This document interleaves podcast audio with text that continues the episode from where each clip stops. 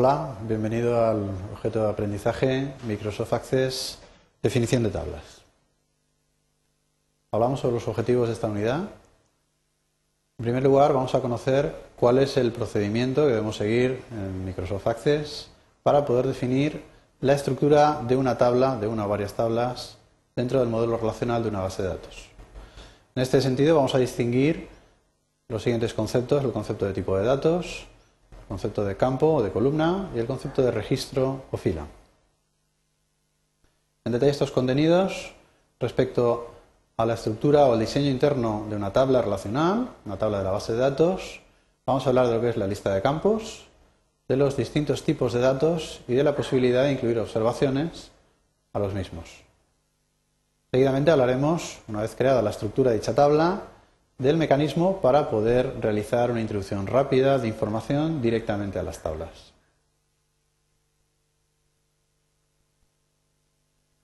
Para definir la estructura de una base de datos hemos de crear, hemos de definir la estructura de cada una de las tablas relacionales que contendrán la información. Esta operación se puede realizar desde el sistema de gestión de base de datos Microsoft Access a través del menú desplegable Insertar seleccionando el ítem tabla y accediendo a un cuadro de diálogo donde podemos seleccionar el modo para crear esta tabla. Entre los distintos modos que aparecerán, seleccionaremos el ítem Vista Diseño. Este ítem nos permite acceder a la creación de la tabla desde cero, definiendo cada una de sus características y de sus peculiaridades. También es posible realizar esta misma operación directamente desde la ventana de la base de datos. En este caso accederemos al mismo diálogo seleccionando el objeto tabla a través de la lista de objetos que aparece en el lado izquierdo y haciendo clic en el ítem tabla. Seguidamente seleccionaremos la opción nuevo que nos permitirá crear una tabla nueva en blanco desde cero. Y exactamente igual seleccionaremos el mismo ítem, vista diseño, para acceder al diseñador de tablas. Desde el punto de vista funcional, ¿qué es lo que debemos definir a la hora de diseñar una tabla? Volvemos al modelo de datos. En nuestro modelo de datos, nuestro mundo real transformado a modelo de datos, teníamos una persona, una persona real. Por ejemplo, María Gómez.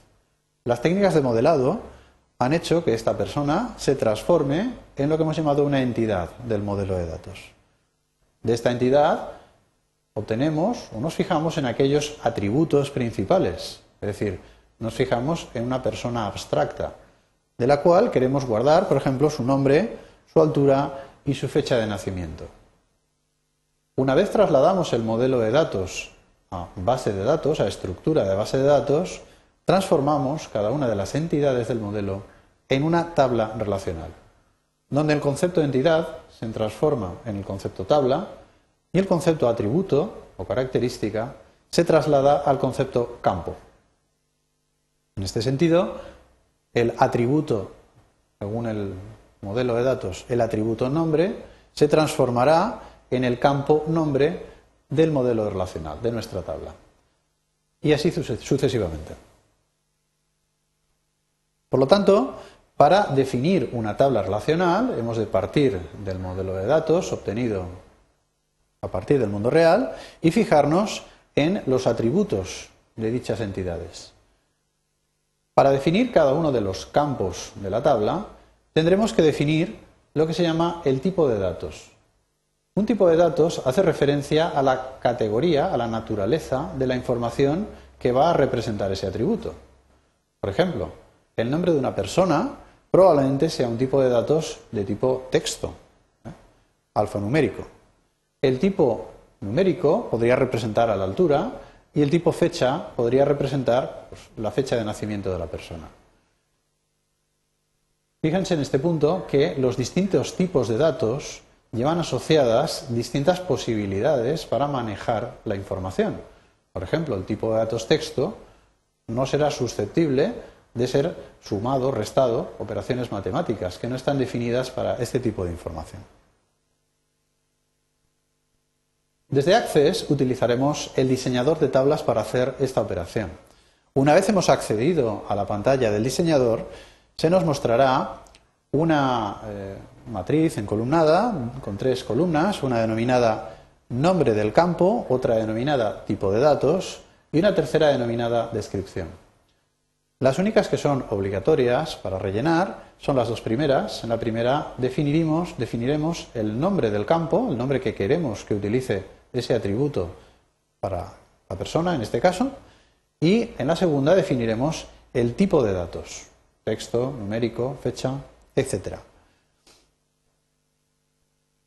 Por lo tanto, en primer lugar, rellenaríamos eh, el valor, el nombre que queramos utilizar para el campo en la primera de las filas disponibles y, en segundo lugar, rellenaríamos a partir de la lista disponible el tipo de datos que queremos que tenga el atributo obtenido a partir de la entidad.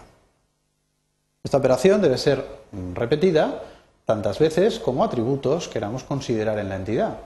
En nuestro caso, nombre, altura, sexo, etcétera, etcétera. Una vez hemos definido la lista de nombres y sus correspondientes tipos de datos, hemos de validar esta estructura. Esto puede hacerse a través del botón eh, cuyo icono es un disquete, en la barra de opciones disponibles del programa, con lo cual nos aparecerá un nuevo cuadro para especificar por primera vez el nombre de la tabla. En nuestro caso podríamos especificar que esto es una tabla para almacenar datos de personas. Incluimos, por lo tanto, su nombre y aceptamos este cuadro de diálogo. Seguidamente nos aparecerá un cuadro de diálogo al que inicialmente debemos responder con la opción no. Este cuadro de diálogo trata de definir de forma automática una clave primaria de la tabla. En el objeto de aprendizaje correspondiente explicaremos qué es una clave primaria y por qué debe ser considerado en este instante. Desde el diseñador de tablas veremos, una vez almacenada esta estructura, la posibilidad de relacionar todas las tablas que hemos ido creando. Hemos comentado antes que cada una de las entidades del modelo debe reflejarse en una definición de estructura de tabla en nuestra base de datos. Por lo tanto, podemos comprobar a través del examinador de objetos en la solapa tablas que aparece una nueva definición con el nombre que le hemos dado a la tabla en el punto anterior. En el caso de que queremos modificar la estructura de una tabla, en este sentido hablo de añadir nuevos campos, modificar el nombre de algún campo, modificar el tipo de algún campo, debemos acceder al selector de objetos, su solapa tabla, y seleccionar aquella tabla de la cual queramos modificar el diseño. Una vez tengamos marcada la tabla que deseamos modificar, accederemos al icono diseño. Este icono nos permite acceder a la estructura actual que tiene la tabla. Si por el contrario lo que queremos hacer es introducir directamente información a la tabla, podemos hacer uso del mecanismo de introducción rápida. Haremos básicamente lo mismo, seleccionar el ítem tablas dentro del selector de objetos, seleccionar la tabla deseada y pulsar el icono abrir. Una vez pulsamos este icono, se nos muestra una ventana con la información. Fíjense que aquí no hablamos de la estructura de la tabla, de cuántas columnas tiene o qué características eh, tiene cada una. Hablamos de lo que hay almacenado ya en la tabla. En el ejemplo de la transparencia se muestra una tabla ya rellena. La idea es que podríamos rellenar manualmente a través del teclado información que quedará almacenada en la tabla de personas.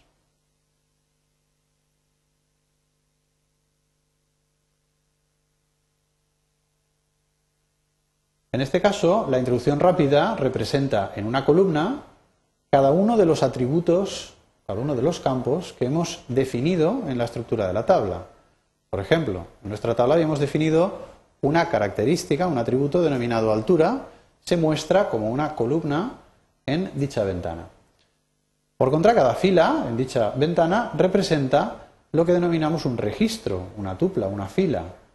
Un registro hace referencia a todo el conjunto de atributos que deben almacenarse para una ocurrencia concreta de la entidad persona. En nuestro caso, una fila de esta ventana representaría a la persona María Gómez Abad con su altura concreta, su fecha de nacimiento concreta, distinguiendo entre otras personas. Por último, vemos los resúmenes vistos, un resumen de conceptos de esta unidad. Hablamos de una tabla relacional como una serie de campos, una lista de campos de datos que yo debo definir para crear la estructura de dicha tabla. Para definir un campo concreto, un atributo concreto, he de indicar no solo su nombre, sino también su tipo de datos, haciendo referencia a qué tipo de información voy a guardar en dicho campo. Hemos visto que la parte de Access que me permite establecer el diseño de la tabla es el diseñador de tablas, donde yo puedo relacionar todos mis campos y todos mis tipos para definir la tabla. Por último, hemos hablado de la introducción rápida de información, que aunque no es la más recomendable, sí que en ciertas ocasiones es interesante ir directamente para incluir información dentro de la tabla. Por último, el concepto de registro, el concepto de fila, como la unión de todos los datos, de todas las características que identifican a una ocurrencia concreta de la entidad. Esto es todo. Gracias por su atención.